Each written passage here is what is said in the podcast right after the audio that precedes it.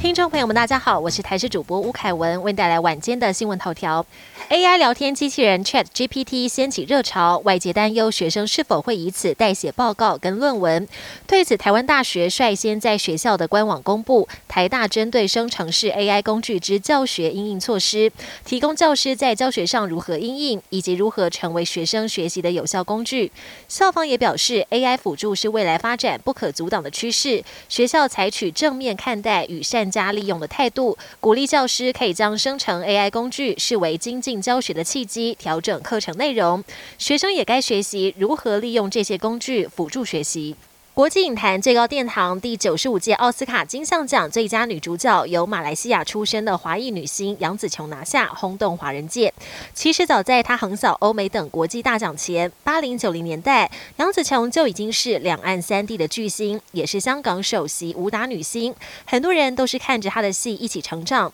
如今她成为奥斯卡金像奖九十五年来首位亚洲与华人影后，让台湾影迷也与有荣焉。事实上，为了抱回小金人。杨紫琼去年十一月底曾低调飞到台湾，特地前往台北阳明山的姜太公道场点灯祈福，其中还有一段小故事。四十一岁的艺人任嘉萱 Selina 突然在广播节目上宣布怀孕的喜讯，开心的表示她已经怀孕十二周。消息一出，让粉丝又惊又喜，还透露小孩的小名叫小腰果，目前还不知道性别。她也透露自己怀孕初期症状多，子宫里还有四颗肌瘤，最大的那颗有四公分，肚子已经大得像六个月，让粉丝们相当担心。但妇产科医师表示，子宫肌瘤长的位置没有问题，就不需要担心。国际焦点：中国人大会议十三号闭幕，史无前例连任三届的中国国家主席习近平强调要把中共解放军打造成钢铁长城。对台湾问题，习近平重申一个中国原则跟九二共识，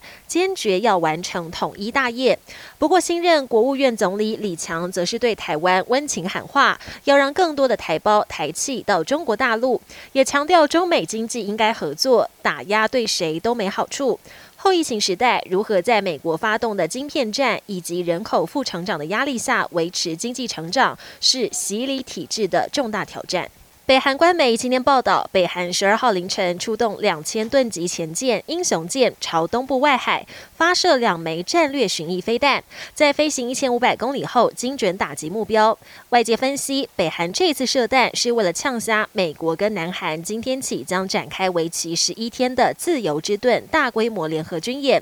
专家更示警，美韩军演期间，北韩可能还会有过激行为，不排除以正常角度发射洲际弹道飞弹。甚至进行第七次核试反制。